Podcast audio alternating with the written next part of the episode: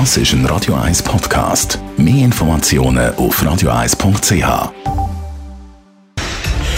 Radio 1 Fit statt fertig. Mit dem Personal Trainer Rolf Martin wird Ihnen präsentiert von Swiss Ablation.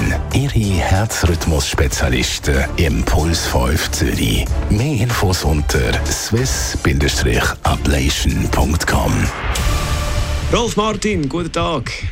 Guten Morgen, Jonas. Wir reden über Fitnesstests. Welche bringen etwas, welche nicht? Was gibt es denn überhaupt für Fitnesstests? Was macht man da so? Also zum Beispiel im Fitnesscenter habe ich mal müssen auf so ein Gerät aufstehen und dann irgendetwas gemessen. Ja, da gibt es bis zu zwölf verschiedene Tests. Ähm, sicher die wichtigsten äh, das ist einmal der Kreislauf. Wir schauen einmal, wo steht die Person in Bezug auf seine, auf seine Kardioleistung. Da gibt es Kardiotests. Man kann äh, bis zur äh, Sauerstoffmessung kann man dort äh, messen. VO2 Max zum Beispiel, finde ich nicht im Begriff. Das ist die durchschnittliche Sauerstoffaufnahme in Milliliter pro Kilo Körpergewicht pro Minute berechnet. Das gibt einen Hinweis auf die Ausdauerleistung bzw. Kardioleistung. Dann gibt es natürlich Körperfettmessung.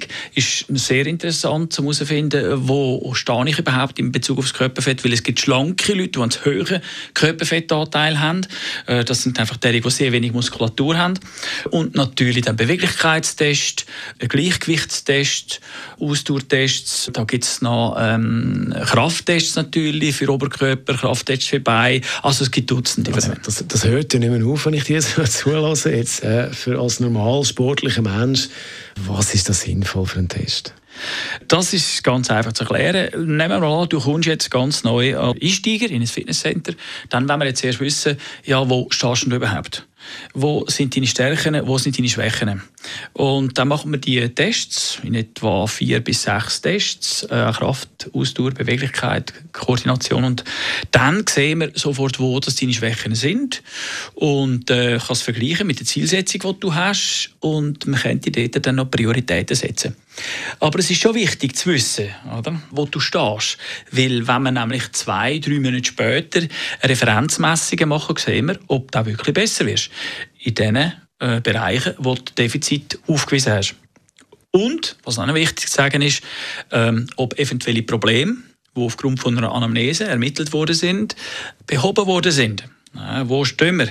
Und das ist sehr wichtig, weil du brauchst einen Hinweis oder einen, einen Status, wo uns immer wieder sagt, ja, wird wirst besser, erreichst du deine Ziele, wenn nicht, warum? Dann kann man noch eingreifen. Nicht einfach einen Wind raus trainieren und das Gefühl haben, ja, es wird schon gut. Gibt es Tests, wo man sagt, es muss jetzt auch nicht unbedingt sein? Ja, es sind die Fettmessungen mit den Fettzangen zum Beispiel, wo du dann Hosen runterlassen musst. So.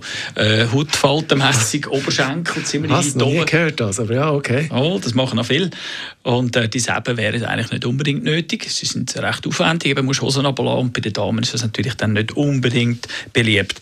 Also es gibt auch andere Messmethoden, die man kann, äh, brauchen kann, Impedanzmessungen zum Beispiel. Das ist wie im Mittelalter. ja, genau, richtig. Das unser Radio 1 Fitness-Experte Rolf Martin zum Nachlesen.